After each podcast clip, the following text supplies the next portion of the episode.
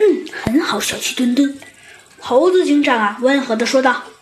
但是我希望你能说出一个完整的作战方案。你说说。嘿嘿，猴子警长啊，呃，看着小鸡墩墩，小鸡墩墩的反应啊，而是一脸傻乎乎的。他说道：“嘿嘿，猴子警长，很可惜呀，我的脑子里没有形成一个完整的作战方案。”小鸡墩墩呐，神情啊有一些沮丧。猴子警长说道：“嗯，时间不等人，说不定那两个家伙很快就会离去。这样吧，小鸡墩墩，我觉得你这个方案的思路很好，我帮你补充一下吧。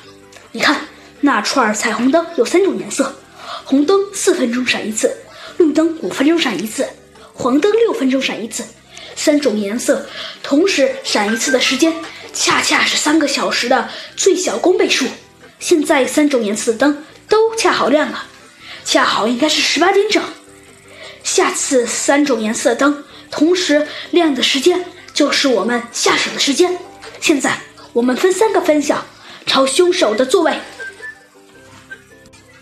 行动。猴子警长带着一些警察，小鸡墩墩的带着一些警察，还有一些警察。自己一队，穿过一排排座位啊，向前面前进。们悄悄地来到了主席台前，分散啊在凶手座位的附近。警察们啊都目不转睛地望着台上方的彩虹灯，着急地等待着下手的时刻。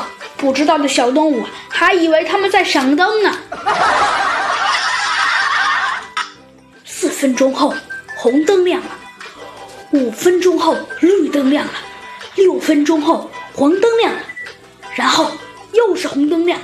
终于，红、黄、绿三种颜色的灯同时亮了。